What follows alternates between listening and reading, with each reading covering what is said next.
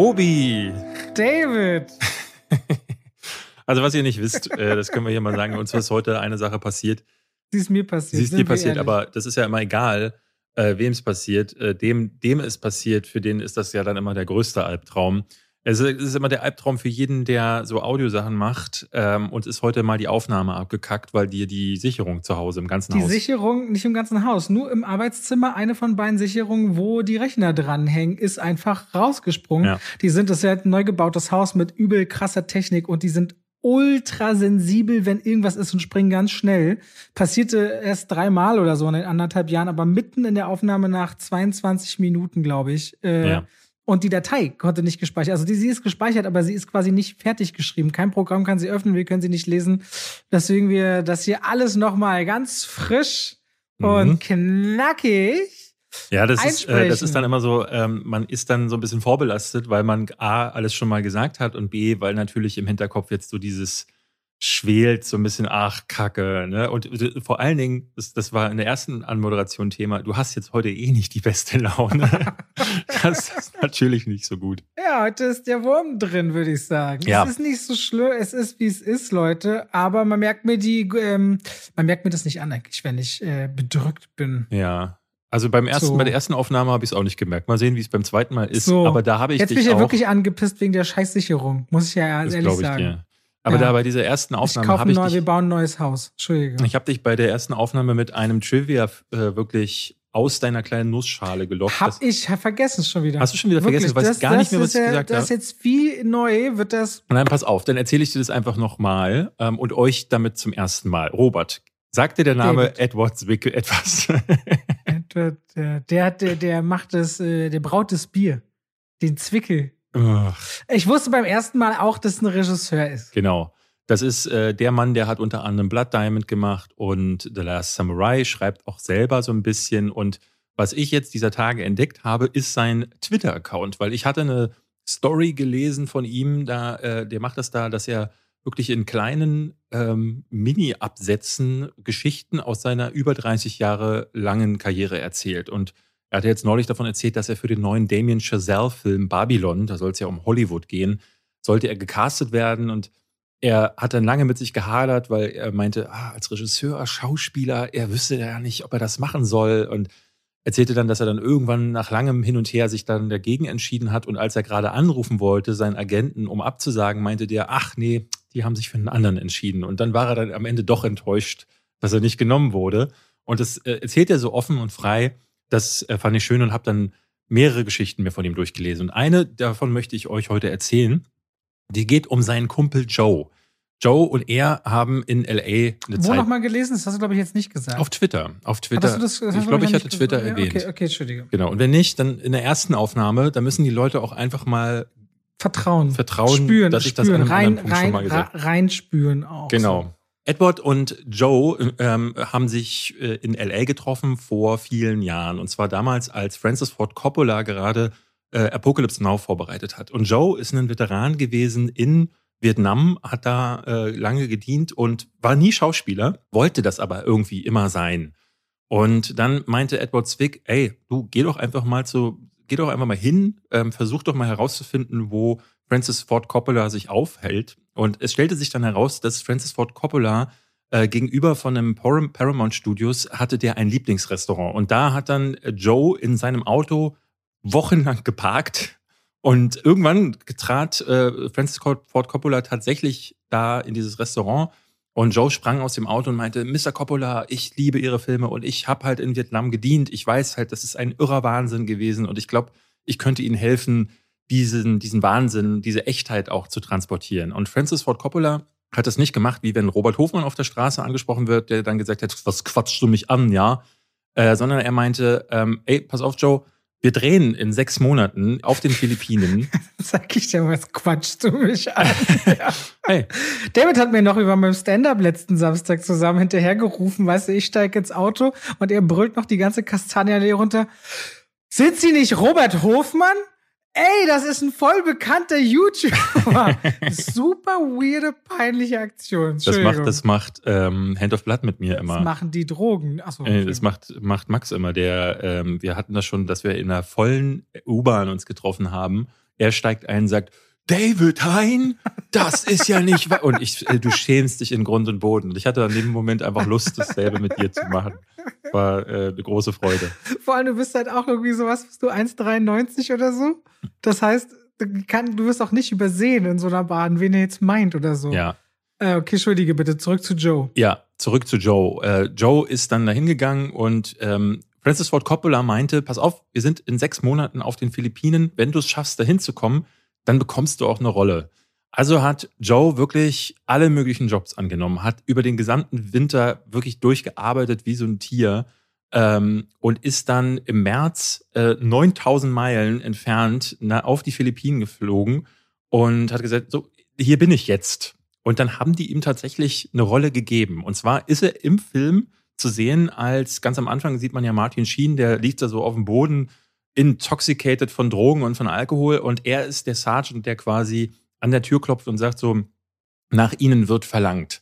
Ganz kleine Rolle, äh, die sie dann, äh, wir hatten so ein, zwei Takes aufgenommen und dann passierte aber ne, eine dieser vielen Katastrophen, die mittlerweile ja bekannt sind von Apocalypse Now. Äh, Martin Sheen hat einen, bekommt einen Herzinfarkt, gleich in den, ich glaube, die erste Drehwoche. Und mhm. das Ganze musste auf Eis gelegt werden. Joe hatte aber so einen ähm, Vertrag, der den nennt Edward Zwick in seinem Twitter-Pamphlet äh, äh, Drop and Pick Up. Ich habe noch nie davon gehört gehabt, aber es ist offenbar so, dass äh, diese Darsteller, die nach diesem Prinzip geheiert werden, dass die dann so lange bezahlt werden müssen, bis dann ihre Rolle abgegolten ist. Und Joe wartete dann, weil es ja diesen Herzinfarkt gab. Und dann passiert ein Ding nach dem anderen. Es gab ja einen Hurricane, es gab einen Monsun, der frühzeitig eingebrochen ist. Das Set wurde zerstört. Marlon Brando kam irgendwie ans Set, war viel zu dick, musste dann erstmal sich wieder runter trainieren. Es hat ein ganzes Jahr gedauert, bis Joe seine Szene endlich fertig drehen konnte. In dieser Zeit mussten die ihn aber bezahlen. Und diese Verträge gab es vielfach am Set von Apocalypse Now. Es ist einer der, der vielen Gründe, warum das Budget von Apocalypse Now so absurd explodiert ist. Und ähm, Edward Zwick schreibt dann, das fand ich ganz süß, dass äh, Joe tatsächlich nie wieder in einem Film mitgespielt hat. Das ist seine eine Rolle. Er hat sich wahnsinnig gefreut, sich darin zu sehen. Und von dem Geld, was er in diesem einen Jahr mit absolut nichts tun verdient hat, hat er sich ein Haus gekauft und ein Leben finanziert. Und ja, am Ende schreibt Edward Zwick in seinem äh, Twitter-Ding, And I can't help but wonder, do we make movies or do movies make us? Also diese Geschichten von ihm sind wirklich schön. Ich kann euch empfehlen, Edward Zwick mit ZW wird er geschrieben auf Twitter. Einfach mal reingucken oder folgen. Ähm, der hat ja ganz viele Geschichten, die ich irgendwie spannend finde. Da muss man sich überlegen, Apocalypse Now hat 31,5 Millionen Dollar gekostet, Ende der 70er Wahnsinnsgeld. Mhm. Und hat trotzdem 92 Millionen weltweit eingespielt und wurde dann halt noch Filmgeschichte. Also immer trotzdem noch eine hochrentable Sache. Das ist natürlich auch spannend, weil ich weiß noch, bei Apocalypse Now wurde ja auch ein ganze der ganze Anfang musste nochmal gedreht werden. Aber auch, warte, ich weiß nicht, was der Grund war. Umbesetzung? Martin Schien war nicht die Erstbesetzung oder irgendwas, Ach, oder? Ich, ich weiß auch nicht mehr. Also es gibt so viele Dinge, dass es gibt ähm, einen Typen auf YouTube, der hat eine ganze Essay-Reihe. Da geht jeder einzelne Teil 20 Minuten. Und es gibt allein fünf, die sich nur mit der Produktion oder der Vorproduktion beschäftigen. Also da ist alles schiefgegangen, was möglich war. Und ähm, trotz, dass da trotzdem dieses Werk bei rausgekommen ist, der ja. unter meinen absoluten Lieblingsfilmen rangiert, das, das ist unglaublich. Da bist du aber einer der wenigen, der Apocalypse Now lobt. Mhm. Es ist ein Hot Take, kann man fast sagen. Aber es ist, es ist sowieso krass mit diesem bezahlt werden, obwohl man nichts tut. Das ist ja ein äh, Beispiel, ist ja, wir hatten das, als dein Freund Henry hier im Podcast mhm. Gast war, der sprach über Hells Angels, den Howard Hughes der damals der teuerste Film aller Zeiten war. Und Howard Hughes ja ein Milliardär, ja. Philanthrop und äh, hatte dann auch verschiedene äh, Ängste, von denen er heimgesucht wurde. Und bei Hells Angels war es auch so, dass sie wochenlang auf Wolken gewartet haben. Die Flugzeuge, alles stand bereit und sie haben wochenlang auf Wolken gewartet. Da musste da auch die Filmcrew bezahlt werden, komplett. Ich hatte mal äh, einen Movie-Trivia gemacht, tatsächlich, wo ich äh, auf dieses Wolkenthema eingegangen bin, weil die das am Anfang ja wirklich noch so gemacht haben und erst äh, später offenbar realisiert haben, nee, aber Moment, das können wir nicht jedes Mal bringen, wenn wir einen bewölkten Himmel haben wollen, dass wir jetzt hier warten, bis bewölkter Himmel ist. Und deswegen wurden Wolken dann lange Zeit mit einem Wassertank gemacht. Also die haben so chemische Komponenten in so ein, in ein Aquarium reingegossen und das hat dann so Formen ergeben, die wie Wolken aussehen. Das kann man sich unter anderem in so Filmen wie die Zehn Gebote angucken. Sieht richtig, richtig, sieht richtig schnieke aus. Manchmal wünsche ich mir diese Form der Wolken wieder zurück und hätte gerne weniger CGI-Wolken. Und ich würde mal sagen, da haben wir in diesem längsten bisher auch tatsächlich in den Podcast nicht durch eine Aufnahme zerstörten Trivias den längsten bisher zusammengekriegt. Und damit herzlich willkommen zu zwei, zwei wie Pech und, und Schwafel. Wie Schwafel. wir, wir, können das nicht so machen, Robert. Jedes alles gut, das ist doch alles super schön, David. Ja. Das ist äh, unsere gewollte Imperfektion. Mhm. Mhm. Sag mal, und, dieser Podcast, ja. Der kann doch nicht anfangen, ohne dass wir die Leute mit. In die Werbung schalten. Ja, wollte ich sagen. Zu Coro Drogerie. Pass mal auf, ich habe ja. heute ein Lieblingsprodukt und zwar der Proteinriegel Moritz mit, warte mal, was ist es? Vanilla Cookie Dough Flavor mit weißer Schokolade und so kleinen Keksstücken drin. Das ist wie so früher diese Milchshakes bei McDonald's, aber als Riegel. Proteinriegel werden ja eigentlich von Sportlern gegessen. Und ich esse diese Riegel gerade wie ein Irrer, aber ich kriege keine Muskeln. Können du und Coro mir erklären, was ich falsch mache? Du reizt deine Muskeln wahrscheinlich nicht genug, weil dann werden sie auch aufgebaut. Sie brauchen ja Impulse dafür zu wachsen. Ohne Sport wird es also Aber nicht. Ich esse doch Riegel. Die Eiweiße, die braucht dein Körper, Muskeln aufzubauen, auch zum Regenerieren beispielsweise. Und du hast ja auch, glaube ich, neun essentielle Aminosäuren. Ist egal. Ich könnte jetzt weiter erzählen, was du noch alles zusätzlich brauchst, weil der Körper kann viele Eiweiße synthetisieren, aber hat auch eine bestimmte Anzahl wie die Eigentlich war es ein Spaß und du fängst jetzt okay, an wie mit Biologieunterricht. Okay, okay, Entschuldigung. Koro Drogerie, da gibt es haltbare Waren in Großmengen, wie auch zum Beispiel den Riegel, den David gerade nennt. Der hat mir auch unter der Hand gesagt, er isst ganz viele Erdnüsse jetzt zu Hause. Geröstete und gesalzene gibt es auch in einem Kilopaket. Und eine Zuschauerin, die möchte ich gern zitieren, schrieb mir auf Instagram, weil ich kriege immer wieder Empfehlungen. It's Mia schickte mir ein Bild von dem Bio-Erdnussriegel mit Schokolade und sagte auch, ja, gerne für den Tipp, der ist wirklich so gut und ein perfekter veganer Snickers-Ersatz. By the way, Podcast, ihr dürft bitte niemals enden lassen. Ehrlich, mein absoluter Lieblingspodcast. Freue mich jede Woche auf neue Folgen. Danke für das Lob und danke, es kommt in meine nächste Koro-Bestellung, den Bio-Erdnussriegel mit Schokolade. Ansonsten, Leute, ihr könnt immer noch per Preistransparenz gucken, was hat wann was gekostet und ihr umgeht den Einzelhandel. Das ist dann ökologischer, wenn ihr diese Großpackungen direkt zu Hause habt und aufbraucht. Und wenn ihr jetzt sagt, Koro will ich mal ausprobieren, tut das gerne und ihr könnt noch 5% auf den eh schon tollen Preis sparen, indem ihr bei der Bestellung den Code Schwafel5, Schwafel als Wort und 5 als Ziffer mit eingibt. So, vielen Dank. Und damit gehen wir raus aus der Werbung rein zu der Frage, warum eigentlich wieder meine Sicherung rausgefallen ist und wir diesen zweiten Teil ab hier schon wieder nochmal aufnehmen. Das müsstet ihr vor allen Dingen sehen. Ich sehe Robert ja mal dann bei Aufnahmen zu Hause immer nur durch so einen Bildschirm, den, äh, die, den seine Webcam aufnimmt. Er ist, sitzt komplett im Dunkeln gerade, weil du alle technischen Geräte ausgestellt hast, mhm. oder? Wir haben jetzt nur den Rechner meiner Frau dran. Wir haben gegen Brennstuhl-Profi-Leisten schnell alles gewechselt, sodass es daran, dass sie nochmal einen Überspannungsschutz haben. Ich habe aber auch die Beleuchtung aus dem Studio. Irgendeines dieser Geräte, irgendwelche Philips Hue, was auch immer hier auf Standby läuft, löst irgendwo anscheinend die Überspannung aus. Wir haben diese extrem sensiblen äh, Sicherungen. Ich weiß es nicht. Es ist sehr chaotisch. Ich bete, ich bete. Wir machen ehrlicherweise diesen Podcast alle 15 Minuten eine Sicherheitspause, wobei ich jetzt auch nicht weiß, wie ich rausfinden soll bis nächste Woche. Na, ist auch egal. Es ist, es ist viel. Die Frage ist doch aber vielmehr, David, was hast du zuletzt gesehen? Also wir reden natürlich heute über das äh, Texas Kettensägen-Massaker und dazu werde ich nachher nochmal was über die langwierige Geschichte der Indizierungen und Schnitte, das ist nämlich alles wahnsinnig spannend, erzählen. Ähm, auf Netflix gibt es jetzt neun. Ich habe noch einen anderen Horrorfilm gesehen, nämlich Studio 666, ein Splatterfilm von und mit den Foo Fighters und dann habe ich die Serie Reacher geguckt. Wenn du möchtest, kann ich dir davon erzählen. Können wir machen. Wir wollen natürlich auch über den siebenfach Oscar-nominierten Belfast sprechen, der diese Woche rauskommt. Ich habe Marry Me mir auch noch angeschaut, trotz Davids Warnung und den deutschen Caroline Herford-Film Wunderschön, der ja hunderttausende Zuschauer ins Kino lockt. Und ich habe And Just Like That in der ersten Staffel, das Sex at the City Sequel mir angeguckt. Ähm, und wir können auch geguckt, kurz ne? über Bel Air reden, quasi die Prinz von Bel Air neue Serie, die gerade anläuft, weil die Woche startet ja King Richard in den deutschen Kinos mit Will Smith in der Hauptrolle. Wer jetzt sagt, warum redet ihr nicht über den? Über King Richard haben wir in Folge 46 gesprochen. Wer sich dafür interessiert, kann gerne einfach da nochmal zurück reinhören in Episode 46. So. Texas Kettensägen Massaker. Ist blutig, ist kettig. Ist blutig, es geht um Dante und Melody, die beide so ein bisschen Internet mit ihren Kochkünsten haben, so ein bisschen Fame, haben deswegen auch ein bisschen Geld angesammelt und zusammen mit Melodys Schwester Lila oder Lila, nee, Lila und ihrer Freundin Ruth begeben sie sich in die kleine texanische Stadt Harlow und wollen dort so ein bisschen ihre Ideale ausleben. Restaurant aufmachen, vielleicht eine Galerie. Und es kommt, wie es kommen muss, zu einem Zwischenfall und äh, eine Frau wird äh, Opfer dieses Zwischenfalls und hat einen nahen Verwandten und beziehungsweise jemand, der sich kümmert. Und das ist äh, die Geschichte von Leatherface, der mordend in dieser Gegend schon vor Jahrzehnten unterwegs war, aber jetzt wieder zuschlägt und mit der Kettensäge wegmetzelt, was ihm vor die ratternde Kette kommt. Und das ist teilweise äußerst brutal.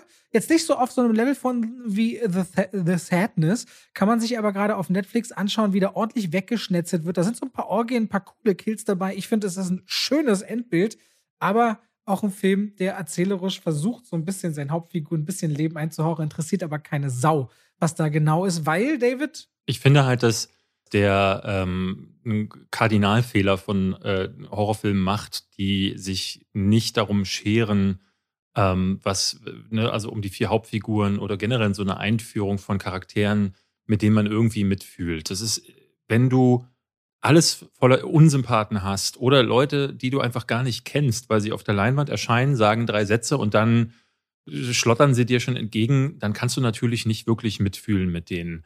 Ähm, ich hatte unter meiner Kritik auf meinem Kanal Leute gelesen, äh, ist ein Splatterfilm, warum erwartest du denn da Charaktere? Naja, weil wenn du zumindest so dieses Terrorgefühl erzeugen möchtest, für das ja Texas Kettensägen Massaker mal stand, dann brauchst du auch Figuren, die diesen Terror mittragen. Oder aber du sagst, okay, wir sind ein reines Blutgemetzel. Und ich finde, so, so schmadrig der Film auch ist, und das, ich finde, das macht er gut. Ne? Es gibt einige Szenen, du hast schon gesagt, äh, das sind wirklich schöne Kills, gerade dieser eine mit dem Handgelenk ganz am Anfang, das ist einfach hart und kompromisslos und da dachte ich dann so, jupp, genau, das möchte ich nach der Sadness irgendwie haben. Es gab auch so einen, es gibt so einen fiesen Doppelkettensäge durch den Schritt-Kill, wo ich so dachte, oh, das. Äh, ja, wobei man sagen muss, von dem, vom Gewaltgrad finde ich ähm, The Texas Kettensägen Massaker äh, The Beginning oder Texas Chainsaw Massacre The Beginning deutlich härter. Das war der Film, der ähm, direkt nach dem Remake von Michael Bay und Markus Nispel gekommen ist. Ähm, und ich fand, der war noch mal dreckiger, der war noch mal sehr viel, ne, der hat dann wirklich dieses Folterding gemacht. Das hier ist Leatherface, der aus nicht bekannten Gründen irgendwann loszieht und äh, Amok läuft. Weil man muss ja sagen, in den vorherigen Filmen gibt es ja, gibt es auch kein großes Psychogramm dieser Figur, aber es wird so, es, es schließt sich ein bisschen durch den Hintergrund. Es hat ja diesen Hillbilly, diesen Redneck-Hintergrund. Ja. Diese Sawyer-Familie war im Original und den meisten der späteren Teilen, es gab nur ein, ein, zwei Beispiele, wo es nicht so war.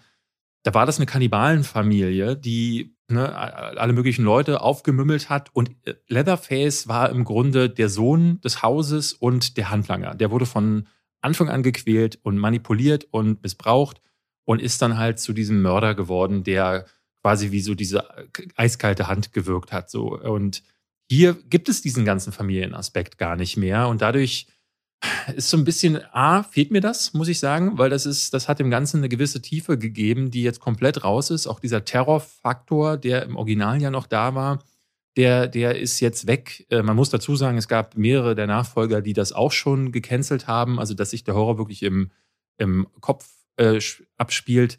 Aber das hier ist wirklich nur, ich habe es in meiner Kritik mit der Anfangsszene von Blade äh, verglichen. Es ist nur laut, es ist super schnell und schnittig. Es verliert, ne, du hast, äh, der Film geht ja nur, was, 74 Minuten oder 74 so? Minuten und 9 Minuten Abspann noch rum drauf. Ja. Also das ist wirklich sehr, sehr kurz. Also es gibt gar keinen Raum, um irgendwas stattfinden zu lassen. Das hier ist irgendwann dann reines Massaker. Und dann kommt ähm, ein Legacy-Charakter mit hier, hier herein. Äh, Legacy-Sequel haben wir in den vergangenen Monaten immer mal wieder angesprochen. Ist immer so, wenn ein, äh, eine Fortsetzung sagt, alles, was jetzt bis hierhin passiert ist, gilt nicht mehr. Wir sind jetzt die offizielle Fortsetzung. Das heißt, alle Fortsetzungen bisher werden ignoriert. Und ähm, die Überlebende aus dem ersten Teil, gespielt skurrilerweise von einer anderen, von einer neuen Schauspielerin, weil ich glaube, die Originalschauspielerin, die, die arbeitet nicht mehr als Schauspielerin. Äh, ich hatte extra geguckt, tot ist sie nicht. Ähm, die kommt jetzt zurück, aber die wird so schnell abgefrühstückt, dass ich dachte, mh, also eine neue Laurie Strode ist das jetzt auch mhm. nicht. Ähm, zumal Laurie Strode ne, im ersten Halloween und auch in den nachfolgenden Halloween, sie ist ja dann in Halloween Age 20, im zweiten Halloween nochmal vorgekommen, ne, die hatte dann für die Reihe eine gewisse Signifikanz. Ich muss ehrlich gesagt gestehen, an die eine Überlebende aus dem ersten Texas Chainsaw Massacre erinnere ich mich nicht mehr.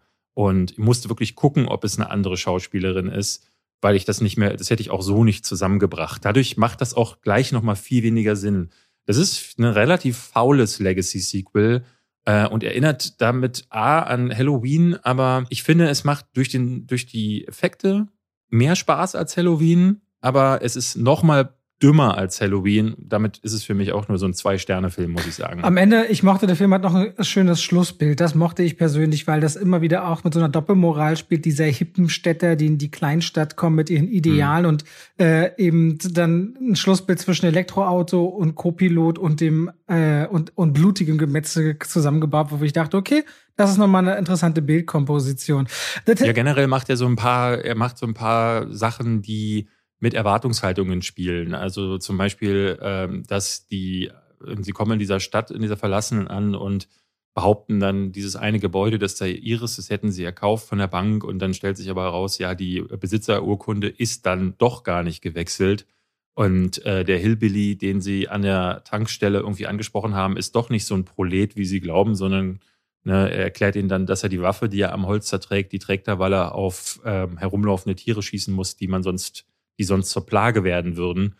Ähm, und da macht er so ein bisschen was, aber wie gesagt, in diesen 74 Minuten ist halt immer nur eine Möglichkeit, sind nur Ansätze da. Also wie zum Beispiel diese abstruse Hintergrundgeschichte der einen Darstellerin, die äh, mal bei einem Schulmassaker dabei war. Es gibt so drei Flashbacks, A, zehn Sekunden, die dann kurz immer dieselbe Kameraeinstellung zeigen, dass sie sowas ähnliches schon mal erlebt hat und du denkst, das macht gar, es bringt ihm Film Es wirkt super verloren. Das, das kündigt im Grunde nur an, dass diese Figur vielleicht lange überleben kann, weil sie schon mal eine Erfahrung gemacht hat, irgendwas, worauf sie aufbauen kann. Oder das wirkt so, es wirkt sehr verloren. Und das resultiert ja letztendlich in dem, was du eingehend gesagt hast, dass man mit diesen Figuren einfach nicht mitfühlt. Und wenn es einem halt super egal ist, was den Charakteren passiert, dann fruchtet so ein Horrorfilm auch nur bedingt oder auch so ein Splatterfilm. Und, äh, ist schwierig.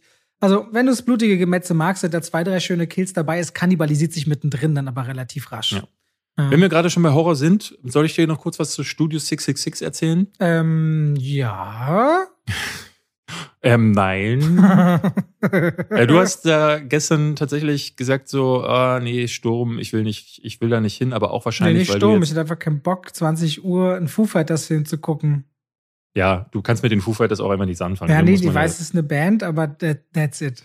Ja, ich war äh, fünfmal bei denen äh, bei Live-Auftritten, äh, liebe die, habe lange Zeit deren erste sechs Alben hoch und runter gefeiert und dementsprechend war das dann No-Brainer für mich. Und ähm, ich muss sagen, äh, der Trailer sah auch schön scheiße aus. Also es ist ähm, ein Horrorfilm basierend auf einer Kurzgeschichte, die Dave Grohl mal geschrieben hat und die hat er sich von dem Regisseur von Hatchet 3 inszenieren lassen. Hatchet auch so eine Splatterreihe. Ähm, und ich muss sagen, ich hatte Spaß. Das war ein sympathischer kleiner Film. Ich habe dem drei Sterne äh, gegeben. Und wenn ich gegeben sage, dann meine ich, das habe ich noch gar nicht gemacht bei Letterbox, aber muss ich die Tage mal nachholen. Ich komme einfach nicht hinterher. Ähm, aber ich, ich fand, dass der ähm, A, auf der einen Seite ist es ein Fun-Splatter-Film und sowas habe ich schon eine ganze Weile nicht mehr im Kino mhm. in so einer Größe gesehen. Also die Sorte Splatterfilm, die immer wieder aufgeheitert wird durch absurde Situationen, durch Wortwitz, aber auch manchmal in den Kills, die dann auf eine gewitzte Weise passieren. Aber auch, und das muss man dem Film auch lassen, er ist sauhart. Also er beginnt gleich damit, dass äh, einer Person der Schädel zertrümmert wird und das in allen Details. Das zermatscht richtig. Denn äh, die Foo Fighters wollen ihr zehntes Album aufnehmen, haben aber keine Inspiration und dann sagt der Manager, Mensch, er wüsste da, da so ein Studio, das sei faxed. Da ähm, haben, hat schon mal eine Band ihr Album aufnehmen wollen, aber dann hat der Bandleader alle Bandmitglieder umgebracht. Und Dave Grohl ist dann der Meinung, das ist genau der Vibe. Ne? Rock'n'Roll ist ja eh vom Satan entwickelt. Ähm, der Vibe, den er für sein Album braucht. Äh, und dann ziehen sie da ein und dann passieren so die ersten ähm, kleinen Sachen und nebenbei versuchen sie den ultimativen Rock-Song zu schreiben. Ähm, Dave Grohl wird dann vom Teufel oder so besessen und ähm, ist dann derjenige, der das dann antreibt, dass, äh, weil äh, es gibt einen Song, wenn der äh, beendet wird, dann öffnen sich die Tore zur Hölle. Also es ist wirklich, ich muss lachen, während ich es erzähle. Es ist absoluter Sch Schmonz, ne? Also kann man gar nicht anders sagen. Aber das Schmonz, Spiel mit einer was ist denn Schmonz? Das ist so Schmutz äh, so und nee, Rotz, Schmotz. Nee, es ist, nee, Schmonz ist für mich so eine, so eine humorvolle Variante von Schmutz. Okay. Also es ist halt Trash, aber witziger Trash und Dave Grohl macht seine Sache ganz gut, finde ich. Ähm, die anderen Bandmitglieder, die sich ja auch selber spielen, ah, das ist grenzwertig. Ne? Das ist, wirkt immer so, wie wenn Hand of Blood, äh, ich habe die ganze Zeit daran gedacht, das ist wie so ein YouTuber-Film. Hand of Blood, der ein bisschen mehr Geld in die Hand bekommt und sagt, statt Kriegsfilm machen wir jetzt mal Horror mit fetten Splatter-Effekten. Und dann lädt er sich seine ganzen YouTube-Kollegen ein, von denen ja auch niemand schauspielen kann. Und so wirkt das. Und das ist immer mal wieder schmunzelnswürdig. Ich musste auch einige Male lachen und ich merkte aber auch ab der Hälfte, es wird, wird zäh. Es ist langweilig sogar zu, bisweilen. Aber die Kills, die entschädigen dann. Es gibt einen, ähm, ihr könnt euch zum Beispiel den Red Band Trailer mal angucken. Da, leider, wobei, ich nehme es zurück, leider werden die Kills alle verraten. Alle. Es werden alle Kills im Trailer verraten. Das ist sehr ungeil. Ich hatte, ich habe gestern gedacht, so da kommt dann einfach noch mehr, aber das ist nicht der Fall. Also das ist hier nicht Braindead, wo ab der zweiten Hälfte einfach ein endloses Blutmassaker passiert, sondern die Bandmitglieder werden dann halt auf gewisse Weise, unter anderem, ich erzähle mal einen, ähm, äh, da haben zwei Sex in einem Bett und unter dem Bett liegt dann jemand und stößt so eine Kettensäge durch das Liebespaar durch und zersägt die dann in der Mitte. Und das ist ein schöner Effekt, muss ich sagen. Da habe ich nicht schlecht, ge äh, schlecht gestaunt. Was ich aber bemerkenswert fand, ist, dass der Film immer wieder in der Lage ist, auch tatsächlich Horror zu erzeugen. Auch das gehört ja zu einem Fun-Splatter-Film, mhm. dass ähm, man in so einer Gruppe da sitzt und auch diese Anspannung, die sich auch erzeugt, A, durch echten Horror, aber auch dadurch, dass die Effekte häufig, das war ja bei Braindead schon der Fall, echt an die Nieren gehen. Das ist ja oftmals auch was gezeigt wird, krasser Scheiß. Und diese äh, Anspannung entlädt sich in einem Lachen. Und das macht der Film gut, diese Anspannung aufzubauen, eben durch den Ekelfaktor und durch die, durch die spannende Atmosphäre. Und ähm, ich finde auch, dass sie es gut machen, dass sie Rock damit sehr gut verwoben bekommen, weil es halt darum geht, dieses Album zu machen und diesen ultimativen Song zu kreieren, rocken die halt auch die ganze Zeit. Und es geht viel um diese Musik und ähm, das fand ich eine tolle Mischung, sodass ich sagen würde, das ist so als Film gerade so tragbar, aber als also wenn du Fan der Foo Fighters bist und nach The Sadness oder auch jetzt nach Texas Kettensägen Massaker dachtest so, mehr Blut, dann hau dir das Ding rein und dann ist das auf jeden Fall ein, äh, ein Film für dich. Ich würde ganz kurz noch mal eine Sache anmerken wollen. Ich habe gestern, vielleicht können wir das ganz kurz noch mal als äh, Punkt ne-, nennen, weil ähm, während ich so rede, merke ich, ähm, darauf habe ich letzt, gestern so ein paar Hasskommentare bekommen. Ich habe gestern eine Kritik zu Hanau gebracht auf meinem Kanal. Ja. Und darunter haben dann Leute geschrieben, wie kann es sein, dass du so einen Film, wie jetzt unter anderem letzte Woche ja am Podcast, wo ich den kritisiert habe, aber auch jetzt auf dem Kanal, wie kann es sein, dass ich den dafür kritisiere, dass er ähm, ne, so mit so den Schicksalen der Opfer spielt und äh, eben dieses, dieses, diesen realen Terror zeigt und dann mich aber hinstelle und sage, das war mir nicht genug Blut in The Sadness oder äh, genau der geile Terror-Level hm. aus. Das hat was mit Pietät zu tun. Das, ein, das eine ist eine rein fiktionale Story, die auch völlig überzeichnet ist für gewöhnlich ja. und die basiert halt auf irgendeiner ausgedachten Geschichte. Das andere ist wirklich passiert. Da gibt es Opfer, da gibt es leidtragende Familien, da gibt es Menschen, die so schon psychisch ihr Rest, Rest ihres Lebens davon beeinflusst werden, betroffen sein werden, Betreuung brauchen die darunter leiden, immer wieder darauf angesprochen werden und die durch so eine Veröffentlichung auch noch mal ganz eklig, äh, wenn du sagst, ich habe den Film ja nicht gesehen, so eine Nähe zu einem Täter bekommen, auch noch mal so ganz eklig berührt werden. Also wenn ich mir vorstelle, dass einer meiner liebsten Menschen Opfer von sowas wäre und dann würde sich jemand sowas erdreisten. Das ist der pure Fakt, dass das eine eben eine reale Geschichte ist, das andere nicht. Allein das muss doch jedem schon mal einleuchten, dass das ein gewaltiger Unterschied ist. Punkt. Also im Grunde wollte ich nur noch mal, dass wir das noch mal äh, äh, darstellen. Ich glaube, den meisten muss man sowas nicht erklären. Ich fand es wirklich erschreckend äh, gestern, wie viele Leute sich darüber auch echauffiert. Ja, es ist wahnsinnig empathielos. Also es ist komisch, nicht zu verstehen, dass das ein, grand, völlig ein gigantischer Unterschied ist. Ich kann mir nicht vorstellen, dass Leute das nicht verstehen. Ich kann mir nur vorstellen, dass der Wunsch ähm, anzuecken und zu trollen und vor allen Dingen auch, äh, ich hatte einen äh, der hatte sich regelrecht so als ähm, Uwe Boll-Fanboy herausgestellt. Der schrieb dann dass ich ja neulich The Rescue empfohlen hätte. Also der war sehr gut informiert über alles, was ich mache ja. ähm, und überall, wo ich aufgetreten bin. Und ähm, war, hat, aber, hat sich aber trotzdem so als jemand herausgestellt, der wirklich das alles kritisiert hat und meinte, ja, du bist wie so einer, der an der Autobahn, wenn ein Unfall passiert, wie so ein Gaffer dann dahin guckt. Ähm, denn das wäre das ja, wenn ich mir zum Beispiel diese Dokumentationen wie The Rescue angucke. Und der Uwe, der sei wenigstens einer, der macht was. Und ich dachte, ja, was macht er denn? Denn äh, letzten Endes macht Uwe nichts anderes, als sich diesen Amoklauf, das ist ja jetzt schon sein sechster Film mit, dem, mit einem Amoklauf-Thema, quasi für sich selbst nochmal, für seine kleine Fantasie nochmal zurecht zu inszenieren. Und das ist dann besser als eine Dokumentation über eine, äh, über einen, ne, so, so einen Vorfall zu gucken, also das finde ich. Ja, und außerdem, äh, erstens mit 13 Live kommt dieses Jahr noch ein Film zu dieser Dokumentation oder diesem Vorfilm in die Kinos, der so gute Testscreenings hat, dass er verschoben wird in die Oscarsaison. Also allein das zeigt schon, dass auch ganz andere Menschen der Meinung sind, dass diese Geschichte dringendst erzählenswert ist, wobei ich The Rescue immer noch nicht gesehen habe. Und der Vergleich mit einem Autogaffer ist auch schon wieder völlig pietätlos, weil auch da wieder es einmal um reale Schicksale und Opfer geht. Die gibt es in der Dokumentation auch, aber Dokumentation ist auch ein eigenes Filmsegment, was entweder historische Dinge aufarbeitet oder sich mit Tier oder was auch immer mit verschiedensten Dingen aus der Realität beschäftigt, aber sie eben filmisch aufarbeitet.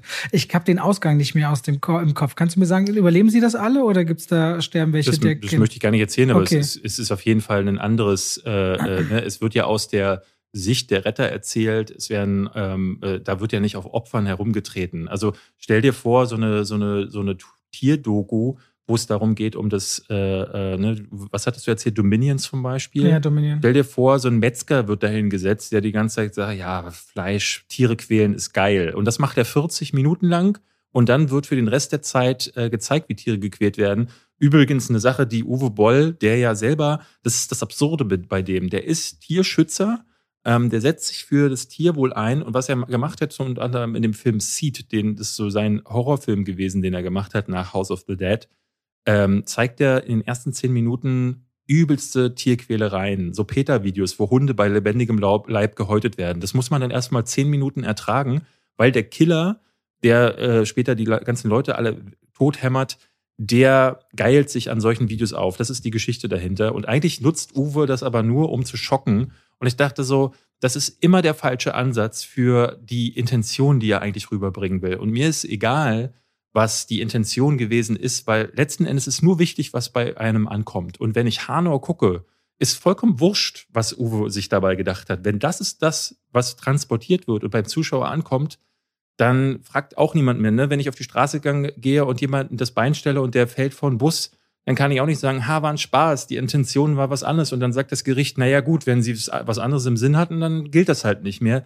Es ist dann trotzdem Kacke. Auch wieder, ne, pietätloser Vergleich, weil der natürlich äh, äh, nicht ganz äh, standhalten kann. Aber wenn wir schon auf so einem Niveau sind, dann kann man sich darauf hinablassen. Ich will da gar nicht zu tief eintauchen jetzt, aber ne, also für diejenigen, die sich jetzt bei den Beschreibungen wundern, wie wir den einen Film kritisieren können und den anderen, äh, das sind fiktionale Werke und für das, was sie dann sein wollen, finde ich, kann man sie dann auf ihre Art dann auch gucken und dann eben auch sagen, hätte ich gerne mehr Gewalt gesehen oder was auch immer. So, ich will mal kurz das Thema wechseln, nämlich rüber zu Marry Me. Den habe ich mir jetzt noch angeguckt, so nach dem Valentinstag ganz in Ruhe im Kino. Jennifer Lopez und Owen Wilson, wir haben ja schon letzte Folge darüber geredet.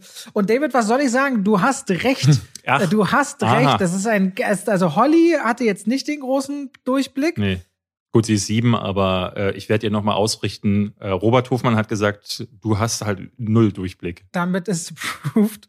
Ich habe beim Schreiben der Kritik auch wirklich mir nochmal den Song in Endlosschleife angemacht und habe Marry Me, Marry, Marry Me, Marry Me. Wirklich, wirklich mir die ganze Zeit reingezogen. Ich finde äh, Owen Wilson nicht ganz so schlimm, wie du denkst, wobei er den schlimmsten Moment hat. Ihr müsst euch vorstellen, in diesem Film, der ist nicht witzig, und er ist nicht romantisch und dabei ist eine Rom-Com. Also muss man sich mal überlegen. Und es gibt einen super übergriffigen Moment, wo sie versuchen, irgendwie reinzudrücken mittendrin, dass sie jetzt vielleicht, dass sie sich mal kurz annähern. Du glaubst es diesen beiden Figuren nicht. Und er hat sie so halb im Arm und sagt so übel, das klingt so halb schon nach, nach, also es klingt so übergriffig, wie er sagt, äh, ich werde jetzt vielleicht gleich die schönste Nacht meines Lebens haben und denkst so, Alter, ist das weird. Geh jetzt und renn. Das ist eine übelste Red Flag, wie er das sagt. Dieser Film ist ganz voll von überhaupt nicht glaubhafter Liebe und hat am Ende auch so ein super skurriles Ende, wo eigentlich ein Mädchen in einem Wettbewerb auftreten soll und sie sagt die richtige Antwort, aber sie sagt die vor allem in dem Film noch in der richtigen Zeit. Das, da gibt es so ein Schlusssignal. Das kommt, nachdem sie die Antwort sagt. Der Film so, nein, sie sind raus. Sie waren zu langsam. Du denkst so, willst du mich verarschen? Auf jeden Fall, ich will mich nicht, äh, will nicht alles wiederholen, was David gesagt hat, aber im Großen und Ganzen eine der schwächsten, äh, eine sehr schwache Rom-Com. J-Lo hatte ja gerade so ein bisschen Hype über Hustlers. Man weiß noch nicht richtig, bei Marry Me ist das jetzt das Album zum Film oder der Film zum Album. Äh, mehr ist es leider nicht. Äh, muss man wirklich nicht gesehen haben, außer man ist der absolute Hardcore-Rom-Com-Fan.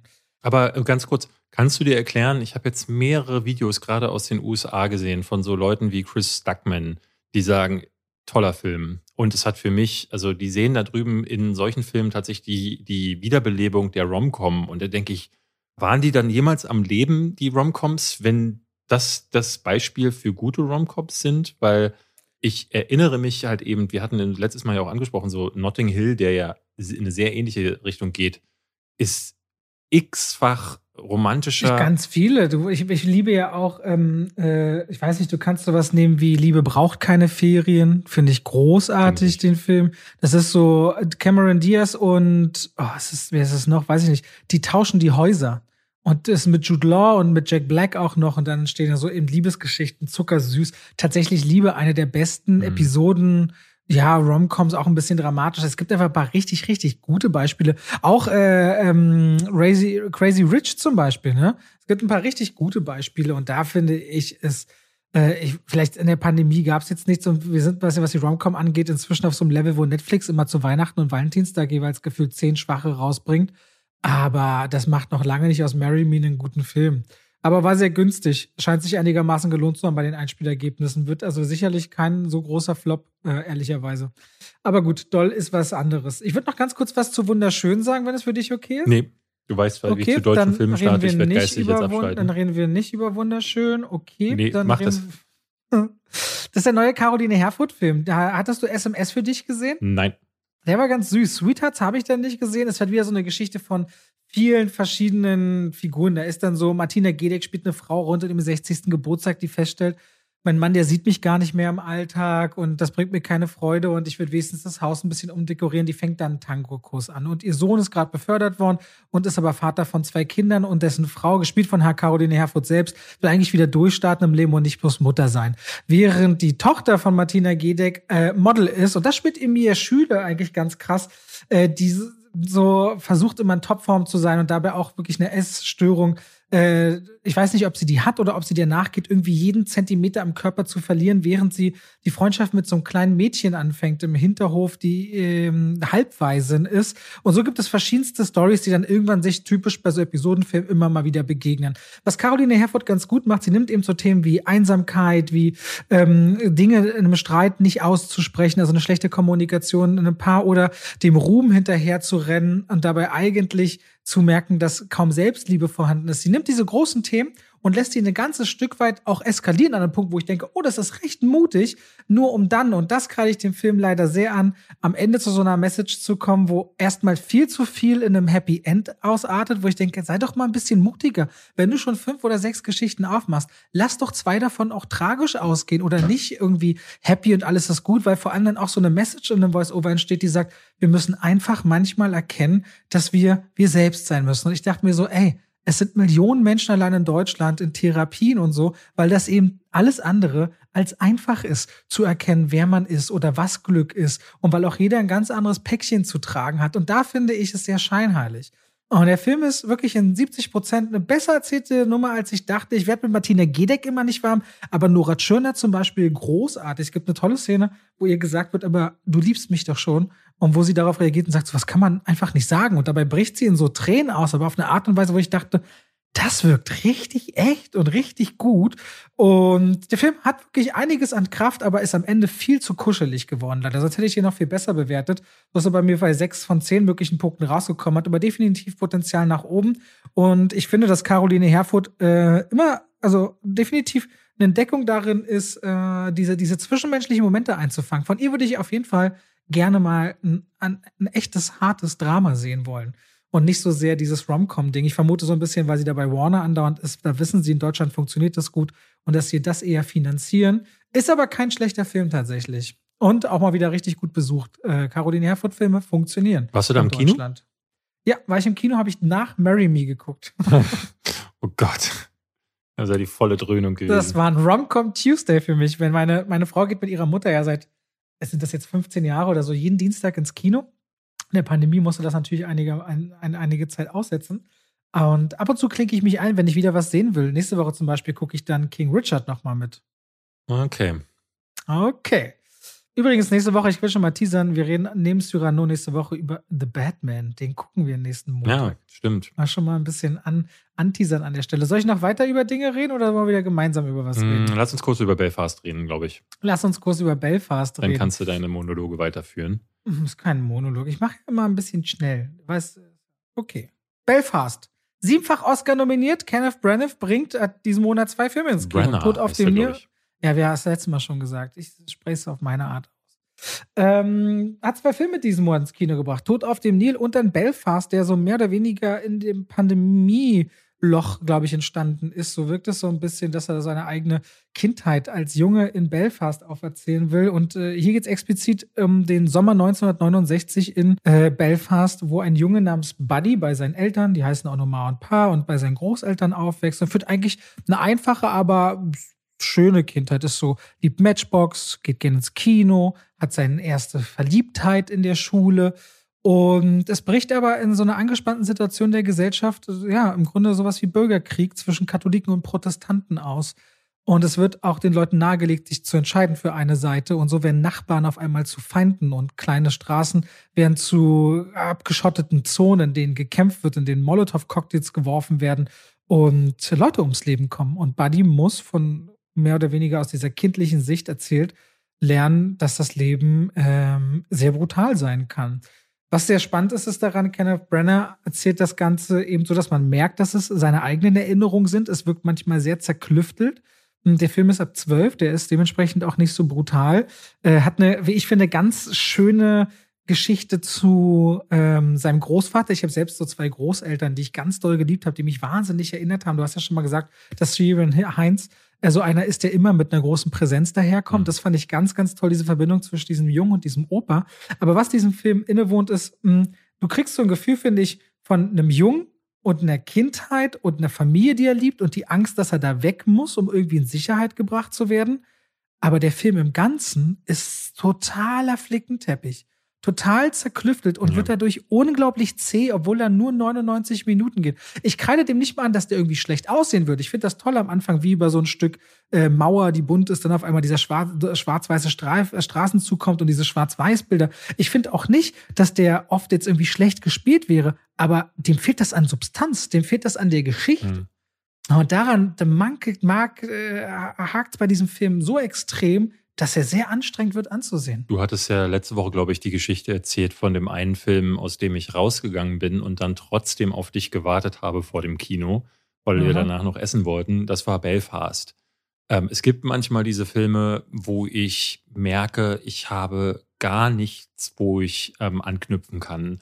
Und das war Belfast. Diese, diese Geschichte um diesen Nordirland-Konflikt wird irgendwie relativ früh aufgemacht und gilt immer so, die, die, die wabert so über dem Film wie so ein Damoklesschwert. Und ähm, man hat immer so das Gefühl, es könnte jeden Moment eskalieren, aber es eskaliert nie wirklich. Und ich erfahre aber auch nicht viel mehr, weil die Sicht bleibt bei den Familienmitgliedern. Und wie du aber sagst, bringt diese Geschichte vom Opa zum Sohn, zum, zum kleinen Jungen, zur Mutti. Dann ähm, gibt es eine kleine Liebesgeschichte. Dann bringt der Junge dem Mädchen in seiner Klasse eine, eine Blume dann ist er gut in Mathe, dann ist schon wieder die, die nächste Sequenz. Dann kommt irgendwie der Anführer der Milizen, redet mit dem Papa, der streitet sich mit Mama wegen der Finanzen, dann ist Omi schon wieder im Bild. Und das ist so ein, wie du sagst, Flickenteppich, dass ich diesen einzelnen Figuren nicht folgen konnte, nicht folgen wollte und dann dachte, egal wie dieser Film ausgeht, ich möchte meine Zeit damit jetzt gerade nicht vergeuden, weil das ist dann manchmal so, wenn ich einfach zu tun habe und merke, so dieser Film, der geht mit meiner Zeit nicht gut um, dann möchte ich das nicht. Ich finde, Kenneth Brenner zeichnet sich mehr und mehr als Regisseur heraus, der einfach nicht gut ist. Ähm, der hat manchmal so Edeltrash wie Thor, den er ganz gut fabriziert, aber da ist auch so viel Quatsch dabei. Und äh, Belfast, warum der so als Oscar-Favorit hochgehandelt wird, das ist typischer Oscar-Bait, ne? Schwarz-Weiß, Familiengeschichte, irgendwie politischer Hintergrund wird schon irgendwie funktionieren.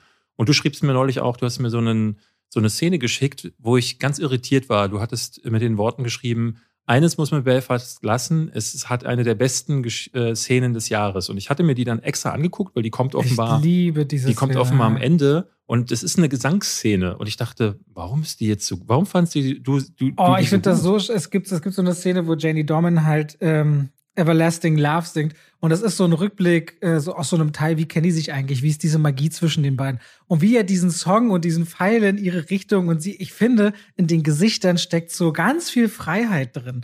Ich finde das richtig toll, weil ich hätte Jamie Dornan, Jamie Dornan so, ich weiß, der singt eigentlich, sowas, der hat so eine super befreiende Art, wie er diesen einen Song performt, nicht zu drüber, nicht zu drunter und irgendwie für sie und für diesen Raum und ich krieg da so ganz geile Vibes. Ja, aber wenn ich dir das so aus dem Kontext schicke und du guckst es auf deinem Handy und hast dann mhm. halt so, das, das muss ich nicht aber das transportieren. Ist, es ist beispielhaft. Ich glaube, man, man, wenn man den Film sieht und dann ähm, vielleicht den einen oder anderen Moment dann noch für sich nehmen kann, so wie das bei dir ist, dann glaube ich, dann funktioniert er noch halbwegs. Für mich hat er gar nicht funktioniert. Ich kann auch Leuten folgen, die sagen würden, das, das hat was mit mir gemacht. Das hat dann vielleicht ein bisschen was, das hatten wir ja schon bei äh, King Richard, auch mit deiner eigenen Familiengeschichte was zu tun.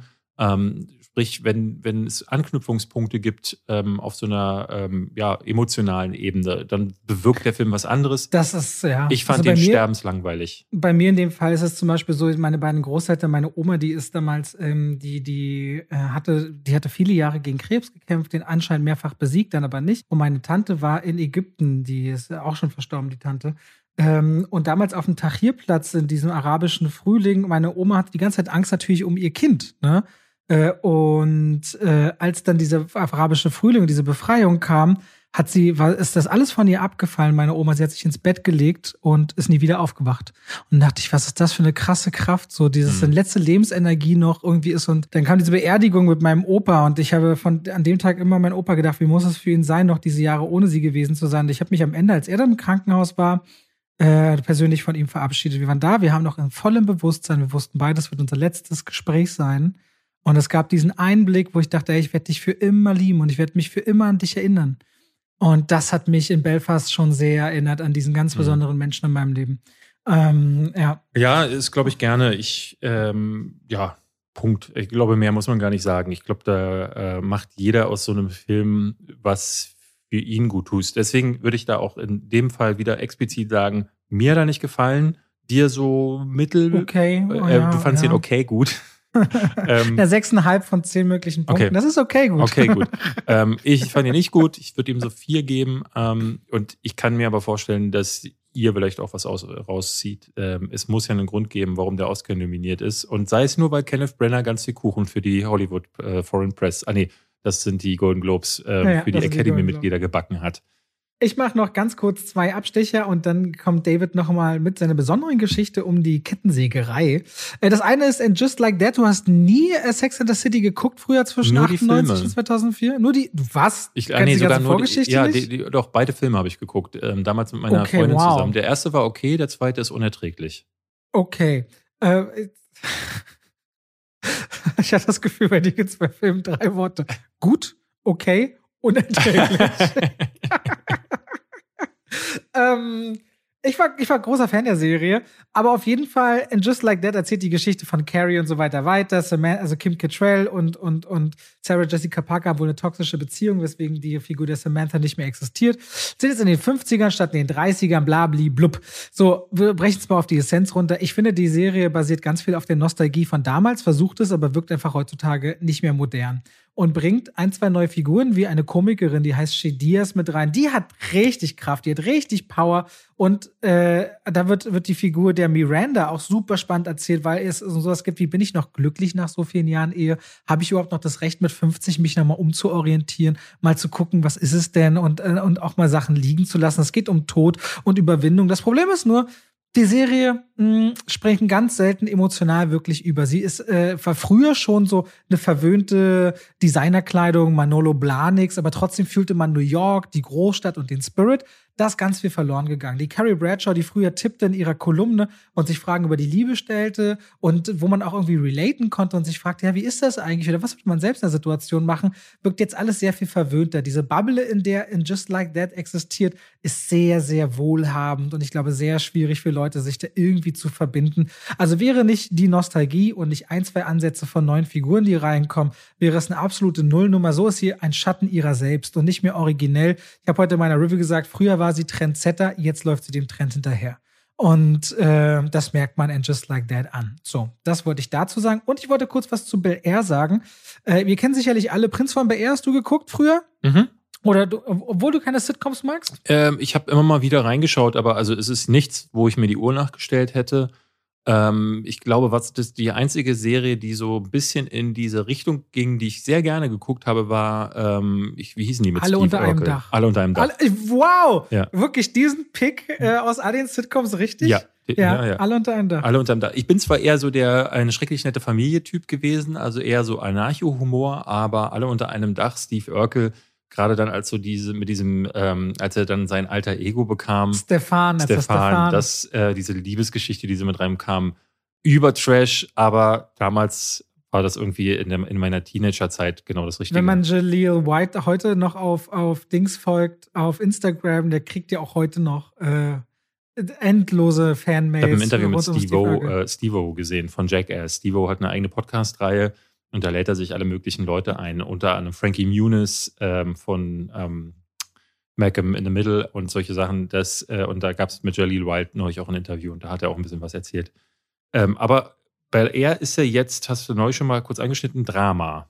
Ja, die haben, die ziehen diese Grundidee, dass Will Smith aus West Philly nach Bel Air kommt, ähm, als Drama auf. Das heißt, wir haben hier jemanden, der in Philadelphia zwischen die Fronten gerät, von einem Drogendealer, der auch zur Waffe greift und eigentlich im Knast landen würde, aber wenn er aus dem Knast rauskäme, wird er halt erschossen auf der Straße von diesem Drogendealer, weil da die, das Gesetz der Straße gilt.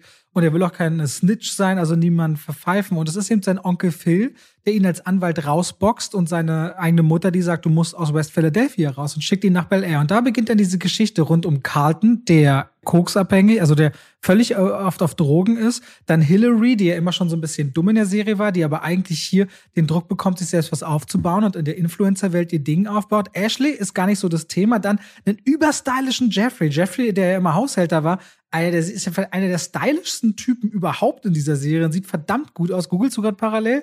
Jeffrey Bel Air. Mhm. Er sieht mega gut aus, finde ich, so mit dem Bart und richtig adrett, fast schon wie so ein fieser kleiner Gangsterboss, der auch so die Angelegenheiten der Banks re regelt, wenn irgendwo noch mal 10.000 Euro bezahlt werden müssen, damit die Schurken fernbleiben. Und am Anfang äh, ich dachte in der ersten Folge, puh, das ist anstrengend, weil als Will zur Waffe greift, also alles, was diese Figur als Basis hat, wo du denkst, okay, jetzt verstehe ich, denn darum ist er von der Straße, das funktioniert gar nicht. Das ist viel zu schnell. Die ersten 25 Minuten bin ich erstmal ausgestiegen, habe der Sache dann eine Chance gegeben und gestern die weiteren dreieinhalb Folgen dann geguckt. Und es wird dann immer mehr und es wird immer spannender. Und ich dachte so, okay, die ist jetzt nicht wahnsinnig gut, aber die entwickelt sich beim Schauen nach vorne. Und das hätte ich nicht erwartet. Deswegen gucke ich heute unbedingt noch weiter, weil es ist eigentlich, während Prinz von BR eine Will Smith Show war, dreht es sich hier wahnsinnig viel um Carlton, um Eifersucht, dass da jetzt jemand kommt, wo sich der Daddy mehr um den kümmert, weil der halt anstatt Cricket lieber Basketball spielt und so. Also die graben so ein paar Themen aus, wo ich dachte, oh, okay, guck mal mal, wo das hin will. Ähm, bis jetzt ist die Serie noch nicht gut, aber sie ist auch nicht schlecht, aber sie geht halt nach vorne. Und deswegen wollte ich da mal, ja, na gut, es wird gerade wöchentlich veröffentlicht. Wir sind gerade bei der vierten Episode. Mhm. Hab gerade nicht im Kopf, wie viel die erste Staffel hat. Äh, Finde es aber mal einen spannenden Ansatz, so aus einer Sitcom völlig auf Drama umzudrehen, äh, was dabei rauskommt. Ich guck's mir auf jeden Fall weiter an. Wollte ich nur mal sagen, wer es sehen möchte, könnt ihr auf Sky euch angucken. Dann möchte ich ganz kurz noch eine Lanze brechen für, für Reacher, die Serie zu den Büchern, auf denen ja auch die Tom Cruise-Filme beide basieren. Ist das mit John Krasinski? Das Okay. ist äh, Das war Jack Ryan. Jack Ryan war gewesen, das. genau. Ja. Ähm, nee, das hier ist mit einem Typen, den ich noch nie zuvor gesehen habe. Äh, Ich habe da mal geschaut, der hat in allen möglichen Filmen mitgespielt, die äh, aber alle unter ferner Liefen irgendwie bisher gelaufen sind. Ähm, der ist eine wahnsinnig beeindruckende Erscheinung. Ähm, irgendwie 1,90 groß. In den Büchern ist äh, Jack Reacher ja sogar noch größer. Äh, und, ne- und wie wirklich ein Tank. Also ein richtiger Brocken. Und da, deswegen war Tom Cruise immer nur so eine Wahl, die von der Persona her passte, aber nicht so richtig von der Erscheinung. Jetzt ist es halt so einer, der kommt in so eine Kleinstadt, wird mit äh, wird des Mordes angeklagt und in so einen Fall verwickelt und den löst er. Und das macht er auf der einen Seite mit äh, Gewalt und das nicht zu wenig.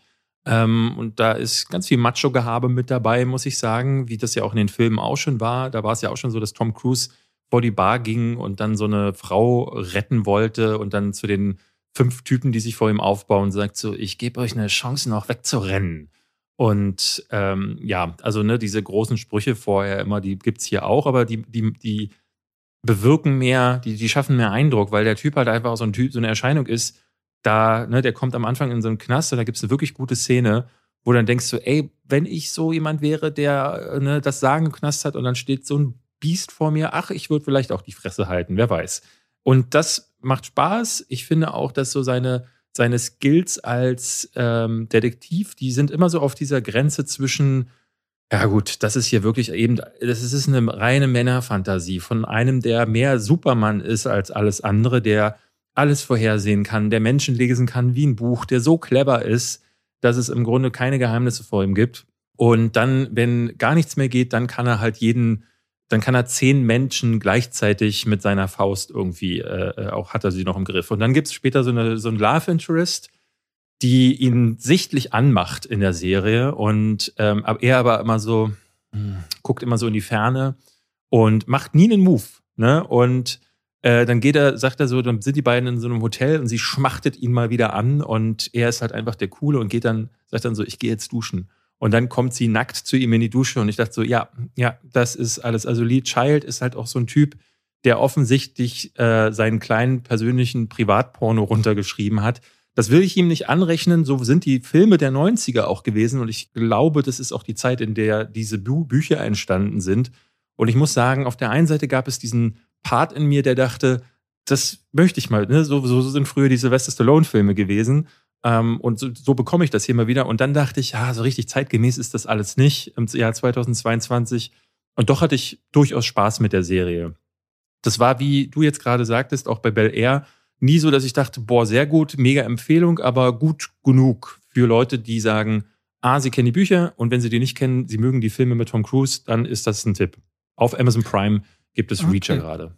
Also, David, es gibt gut, gut genug, okay und unerträglich. Ja. Oder ähm, okay gerne bei Robert Hofmann auch. Und jetzt kommen wir noch mal rüber zu einer Sache, die David uns äh, erzählen oder mir erklären möchte, nämlich in dieser ganzen Kettensägenwelt, David. Gibt es mhm. eine Geschichte zu berichten? Eine verrückte Geschichte? Ich bin ja in der Kettensägenwelt äh, sehr bewandert. Pass auf, ich habe jetzt hier für dich. Ähm, Hast du jemals eine Kettensäge benutzt und mal Holz geschnitten oder gefällt oder irgendwas? Ich hatte mal eine Kettensäge in der Hand für ähm, einen Sketch, den wir zu Evil Dead gedreht haben, aber ich habe sie nie angemacht, weil ich immer ja? dachte, es, ein Freund von mir ähm, hat sich früher äh, im Garten bei der Arbeit mit einer Kettensäge in die eigene Hand geschnitten mit einer Kettensäge.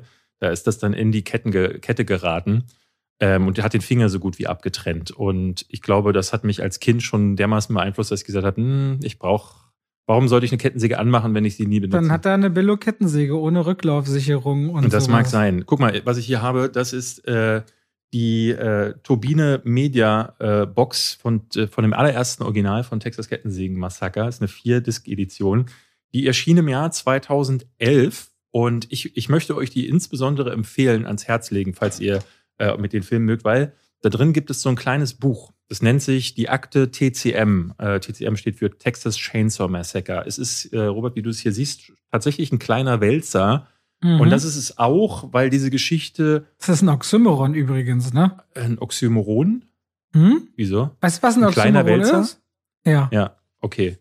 Ähm, gut, es ist ein großer Wälzer äh, oder ein Wälzer. ähm, nee, es ist kein Wälzer, es ist ein kleines Heftchen, was du da hast. Ja, oder ein großer Wälzer.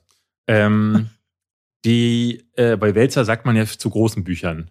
Genau, genau. Deswegen. Pass auf. Und ähm, das ist ein Buch, ähm, da kann ich vielleicht eine Geschichte erzählen, die ist von Christian Bartsch geschrieben, das, das Vorwort und die gesamte Geschichte aufgeschrieben. Christian Bartsch hat eine besondere Verbindung zu mir.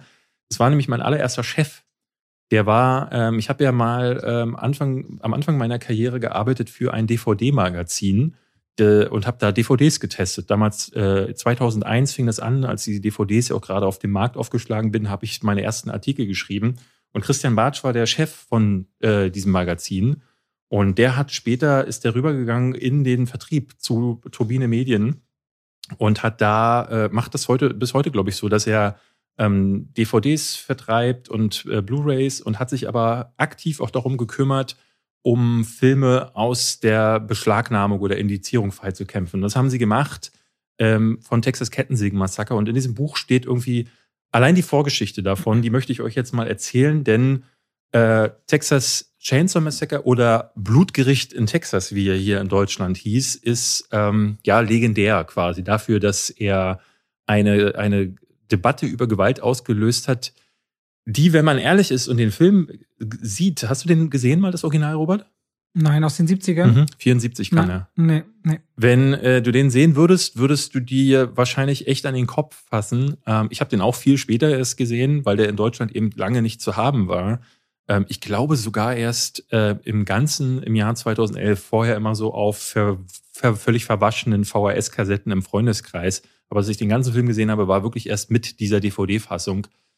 Und du fragst dich wirklich, warum? Weil ähm, ich habe es schon gesagt, äh, das Original lässt viel von der Gewalt im Kopf stattfinden. Also wann immer Leatherface seine. Ich, ich glaube, ich weiß auch die Geschichte, die du erzählen willst, aber ich will nicht, du hast bestimmt einen richtig ausführlichen Hintergrund und ich will jetzt keine, quasi nicht pointen, aber quasi Sachen vorwegnehmen. Ich bin gespannt. Ja, ich, ich versuch's, äh, ich versuch's ein bisschen äh, zu erzählen.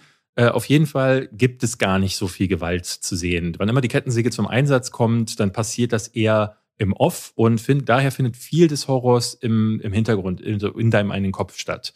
Und ähm, in den USA hat er damals auch schon einen Skandal ausgelöst, allerdings nicht so wirklich, weil ne, Gewalt war da immer so ein kleineres Thema und Toby Hooper, der Regisseur des Films, hatte das mit der MPAA, also das ist da im Grunde das Pendant zur deutschen FSK, hatte der das auch abgesprochen. Es war sogar vorher im Gespräch, ob man das Ganze mit einem PG, äh, PG-14-Rating rausbringt, also für junge Leute äh, zu, zur Verfügung stellt, aber sie haben sich dann für ein R-Rating entschieden. Aber haben halt bewusst zum Beispiel, es gibt eine Szene, da hängt Leatherface seine Opfer auf so einem Fleischerhaken auf.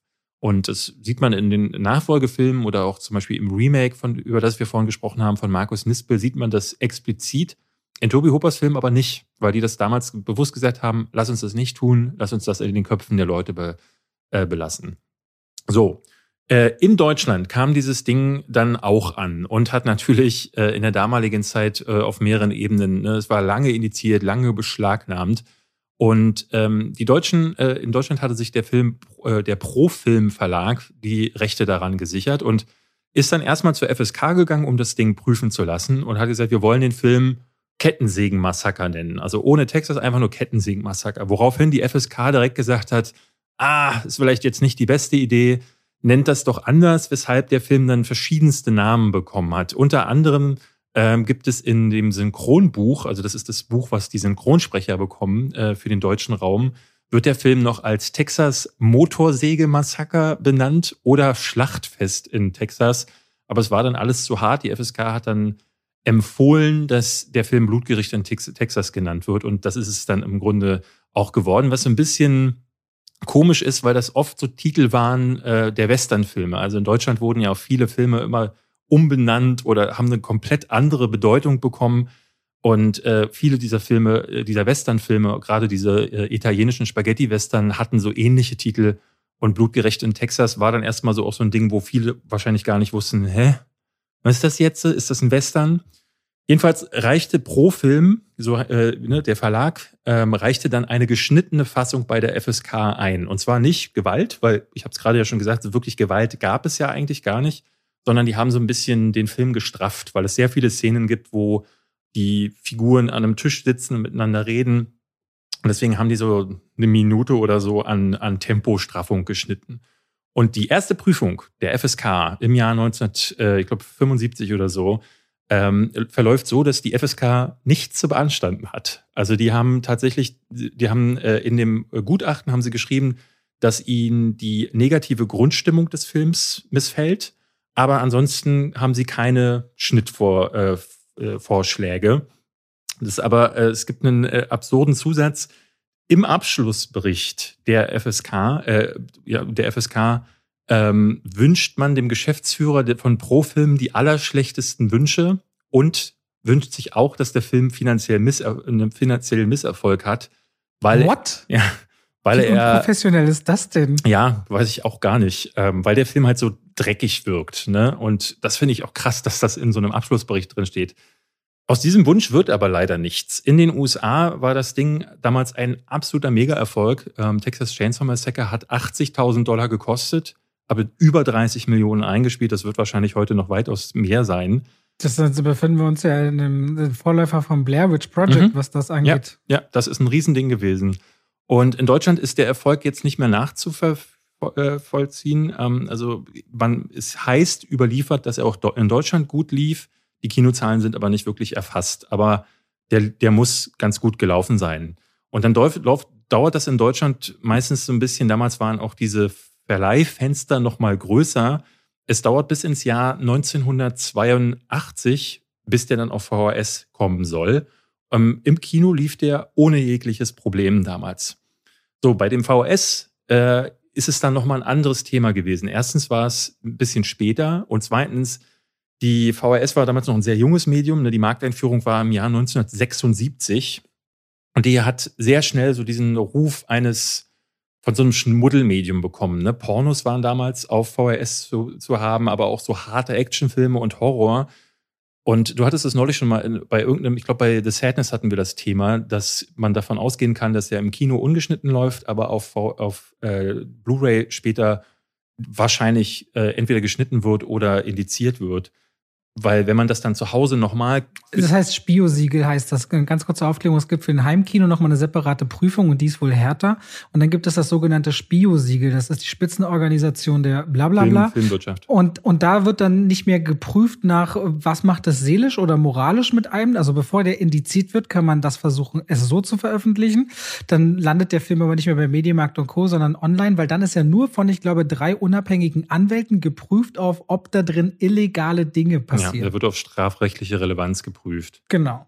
Und ähm, damals war das so, dass die Bundesregierung sehr schnell Politik damit gemacht hat. Also äh, dieses Schmuddelmedium galt es dann zu bannen und äh, relativ häufig war es so, dass die damals noch als BPJS bezeichnete, heutige BPJM, also die Bundesprüfstelle für jugendgefährdende Schriften, heute heißt es ja Medien, ähm, die hat dann einen Indizierungsbeschluss äh, nach dem anderen rausgepfeffert.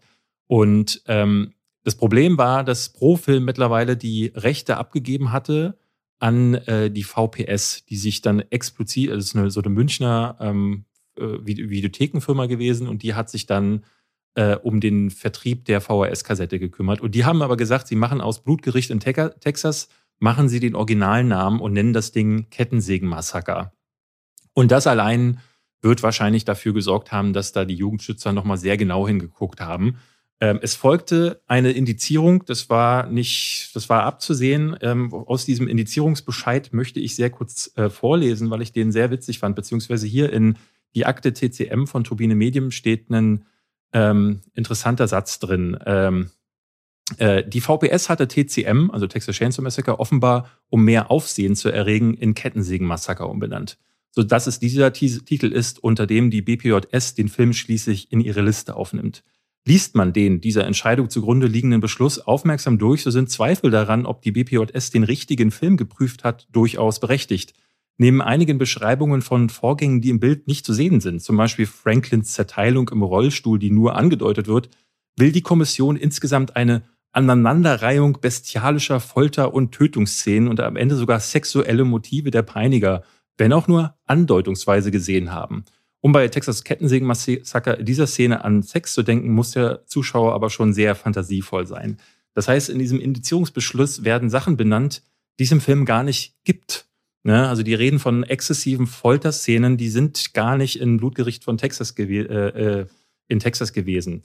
Nichtsdestotrotz, ähm, Indizierung bedeutet, äh, das kann ich vielleicht auch nochmal sagen, dass der Film quasi aus dem Verkehr gezogen ist. Es ist vor allen Dingen damals in der Zeit so gewesen, wo äh, es noch nicht das Internet gab und du dir nicht einfach in Österreich irgendwie so eine Version übers Netz bestellen konntest, wo ja dann nochmal andere Gesetze galten. Das war dann lange Zeit der Go-To-Markt, um ähm, sich irgendwelche ungeschnittenen Versionen zu holen.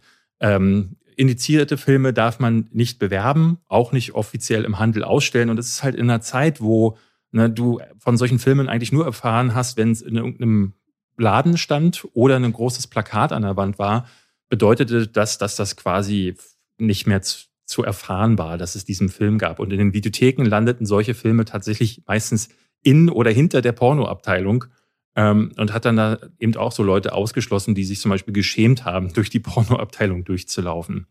So, dann passiert 1985 ähm, also nochmal drei Jahre später, ähm, kommt die äh, Beschlagnahme. Und ich dachte dann so, warum dauert das, hä, warum hat das so lange gedauert? Aber das ist tatsächlich Bürokratie. Ja, das, also um einen Film beschlagnahmen zu lassen, muss ein Kläger, das sind meistens so Jugendschützer oder so Institutionen, manchmal auch Privatpersonen, müssen einen Antrag stellen, dann wird, kommt das vors Landesgericht, in dem Fall das Landesgericht München. Da wird dann eine Verhandlung angesetzt und da wird dann tatsächlich die Staatsanwaltschaft, ähm, manchmal auch Verteidiger, ähm, reden dann mit einem Richter und der sagt dann, das Ding wird verboten oder nicht. Und auch da ist es witzig gewesen, denn in, es gab eine erste Verhandlung 1985 und da sagte der Richter noch, nö, der Film wird nicht verboten, sehe ich nicht, die Punkte, die die Staatsanwaltschaft vorträgt. Und dann ist die Staatsanwaltschaft ein zweites Mal hingegangen, hat es nochmal vorgetragen und dann haben die Richter gesagt, ja, das geht ja überhaupt nicht. Und daraufhin ist Texas Chainsaw Massacre im Jahre 1985 beschlagnahmt worden. Das bedeutet wiederum, wenn du den Film irgendwo aufführst, wenn du den weiter vervielfältigst, also irgendwelche Kopien in den Handel bringst, kannst du von hohen Goldstra Geldstrafen bis zu zwei Goldstrafen, Goldstrafen in deinem Fall, Robert. Ähm, wenn man Gold hat, dann wird das einem abgenommen, bis zu zwei Jahre Gefängnis. Ne? Also das ist wirklich, das ist dann halt echt ein Verbot. Es gibt dann in den Jahren darauf immer wieder Versuche, Versionen herauszubringen. Es gab dann auch im Ausland natürlich Versionen, die alle ediziert wurden. Also die holländische Fassung, die österreichische Fassung. 1998 gibt es nochmal eine vier, eine vier Minuten gekürzte Fassung, wo dann wirklich nur Gewalt geschnitten wurde, ist auch indiziert worden. Und es gab eine Fassung, die geht 68 Minuten. Ne? Man muss wissen, der, der Originalfilm äh, geht über 80 Minuten. Das ist um 15 Minuten gekürzt. Da sind sogar Andeutungen von Gewalt. Also immer dann, wenn es gruselig wird, ist alles raus ist äh, in, diesem, in dieser Version ist nur noch zu sehen, wie Teenager in ein Haus laufen und wie sie nicht mehr rauskommen.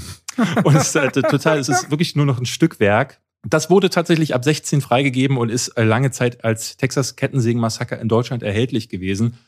Aber das, kann, konnte, das hat mit der Originalvision nichts zu tun gehabt. Ende 2007 passiert dann etwas, das äh, hat auch so, ist auch ein bisschen mit der Bürokratie zu tun äh, bei solchen Sachen, nämlich Indizierungen verfallen nach 25 Jahren. Das verjährt dann. Ähm, das gibt es bei Videospielen zum Beispiel auch. Ähm, da ist es ganz häufig so, dass alte Videospiele, die mal indiziert wurden, da werden keine Neuanträge gestellt und deswegen verfällt dann zum Beispiel sowas. Außer bei so besonders prekären Sachen wie Doom oder so, die dann immer mal wieder reingeschickt werden in die Indizierung. Und 2007 drohte äh, Texas Kettensägen-Massaker freizukommen. Die Beschlagnahme ist schon verjährt gewesen. Ähm, die verjähren, glaube ich, nach zehn Jahren und 2003 ist es schon äh, durch gewesen. Aber die Indizierung, die wäre verfallen. Also hat die BPJS äh, eine Folgeindizierung beantragt, womit dann ja quasi im Jahr 2007 gesagt wird, dass dieser Film strafrechtlich immer noch relevant ist und für 25 weitere Jahre auf dem Index stehen. Ich meine, 2007, da hat man da schon Hostel und Saw und so Exakt, im Kino, ja. oder? Saw ja. erschien 2004, Hostel erschien 2005 und das besonders Absurde ist, dass im Jahr 2003, welcher Film erschien? Äh, das Remake von. Das wollte ich gerade, ja. genau, du hast ja der Jessica Biel-Sache, genau. die, die genau. Jessica Biel-Version von Markus Nispel, die all die Dinge, die ähm, dem Vorgänger noch im Kopf passieren, ich finde, er ist auch nicht wirklich krass gewalttätig, aber er ist deutlich gewalttätiger als Blutgericht in Texas es gewesen ist. Und der ist seit 2003 frei verfügbar gewesen, völlig ungeschnitten, ab 18. Turbine Medien hat dann im Jahr 2008 die Rechte an Texas Kettensägen Massaker äh, erstanden und haben dann auch gesagt so, es kann ja nicht sein. Also es kann ja nicht sein, dass äh, in diesen Zeiten ein Film, der eigentlich gar nicht so gewalttätig ist, dass der immer noch auf dem Index steht. Und es ist skurril, ähm, weil sich im Folgenden darauf äh, eine dreijährige, ein dreijähriges Martyrium entspinnt, wo Turbine Medium versucht, diesen Film frei zu boxen. Ne? Die müssen dann wirklich viel Geld in die Hand nehmen. Und in diesem Buch, in dieser äh, Version, ähm, äh, dieser DVD-Fassung, äh, die Akte TCM, wird das wirklich sehr schön aufgeführt. Ich möchte das Ganze hier beenden ähm, weil ich würde euch empfehlen, das vielleicht euch selbst zu informieren. Außerdem überlege ich tatsächlich mal ein Video dazu zu machen. Ähm, aber ich beende das mal mit folgendem Satz. Die Vorsitzende der Bundesprüfstelle, Elke Monsen-Enberding, äh, legt die Entscheidung auf Eis. Die Begründung, Paragraph 18 Ab, Absatz 5 des Jugendschutzgesetzes verhindere, dass die BPJM entscheidungsbefugt ist. Anders ausgedrückt, der Vorsitzenden fällt, nachdem alle Beteiligten nach Bonn gereist und Auslagen in vierstelliger Höhe aus angefallen sind, ein, dass sie gar nicht zuständig ist und erst weitere Voraussetzungen gegeben sein müssen, damit die BPJM tätig werden kann. Also in diesem Buch werden so Geschichten aufgemacht, wie zum Beispiel, dass bei der ersten Sichtung angeblich die Videokassette kaputt ist und es ist zu heiß draußen ist, weil die Klimaanlage nicht funktioniert und ständig irgendwelche Sachen vertagt werden müssen. Und es ist, wie gesagt, ein dreijähriges Martyrium, bis endlich 2011 dieser Film äh, erscheinen kann. Und das ist ähm, neben Filmen wie Romeros Dawn of the Dead oder so, die bis heute ne, große Probleme erzeugen. Oder Day of the Dead, der neulich bei Arte lief und obwohl er immer noch beschlagnahmt ist und das ein Riesenskandal war. Aus Versehen lief er mhm, dann, ne? Genau, aus Versehen. Ich glaube, ich muss das irgendwann mal machen, weil diese Geschichten sind zu spannend, ähm, wie diese. Was Aber man muss es dir lassen. Wenn du es erzählst, ist es auch spannend.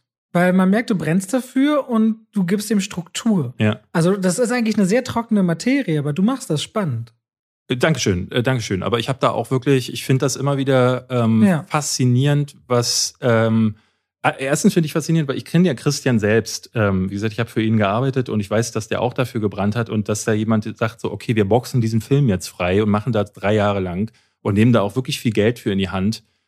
Ähm, das finde ich wahnsinnig faszinierend, aber auch was da, dass die Bürokratie in Deutschland so ver verkackt ist, dass, dass, dass so, so Filmkunst über Jahre einfach nicht das Licht der Welt erblicken darf. Ähm, das finde ich einfach faszinierend, absurd. Und ähm, das ähm, sind die schönen und skurrilen Geschichten ähm, aus dem Kino und die erzähle ich dann doch ganz gerne. Also vielleicht hört ihr an anderer Stelle nochmal von mir, vielleicht wisst ihr auch selber mehr oder vielleicht holt ihr euch auch diese Fassung. Ich weiß ehrlich gesagt gar nicht, ob es die noch gibt.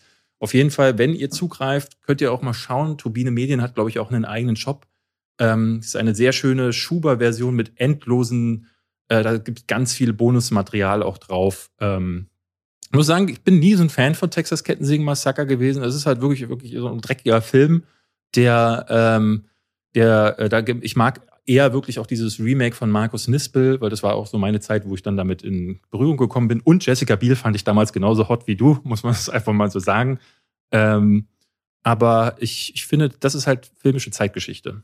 Alright, vielen, vielen Dank dafür. Da haben einige vielleicht auch noch was dazugelernt, wie so ein Indizierungsprozess ablaufen kann. Wusste zum Beispiel nicht, dass nach 25 Jahren verfällt. Mhm. Ähm, ich würde sagen, für heute haben wir es, oder? Wir haben es, ja. Danke, wir bedanken uns einmal mehr fürs Reinhören. Wir kommen nächste Woche wieder mit Folge 56. Da taucht der dunkle Ritter in fast drei Stunden auf dem Kino wieder auf. Was, drei Stunden auf. geht der? Oh Gott. The Batman geht fast drei Stunden. Wir, ja. wir haben ja nächste Woche, ähm, das kann ich ja schon mal sagen, ähm, der Film wird uns um 9 Uhr morgens gezeigt und Embargo ist am selben Abend. Das wird wieder so ein Ding wie bei Matrix letztens werden. Ähm, ich mache meine Review aber erst Dienstag. Ich weiß, du machst es immer einen Tag später. Ich, ich versuche es dann am selben Tag zu bringen, weil A, habe ich dann auch ein paar Tage nichts gemacht. Äh, die Trends sind dir auf jeden Fall sicher. Also wenn du sehr früh bist, kriegst du noch mal extra 30, 40 Prozent Klicks. Also du musst wissen, wenn du es am gleichen Tag machst, David, ich verschwöre dir, dann ist in den Trends. da musst du wissen, ob du das willst. Ja, ich, ich hoffe ja, das war ja letztes Jahr bei, bei äh, No Way Home auch so. Ich hoffe so sehr, dass der Film mir gefällt. Nicht nur, weil ich ihn selber gerne mögen möchte, sondern auch, weil wenn so ein Ding dann in den Trends landet und dann wieder negativ ist, ah, dann weiß ich jetzt schon, was für Kommentare kommen. Wir gucken mal. Erstmal haben wir Wochenende und erstmal erstmal gehen wir ins Kino gemeinsam und gucken, wie es ist. Genau. So, liebe Leute, wir hören uns nächste Woche wieder. Macht's gut und äh, erzählt allen anderen, wie geil der Podcast ist, oder? Ja, oder wenn, wenn ihr ihn nicht geil findet, könnt ihr auch gerne jedem erzählen, wie ungeil der Podcast ist. Geht auch. Wir wollen euch nicht vorschreiben, was ihr erzählt. Macht's gut. Doch. Okay. Tschüss.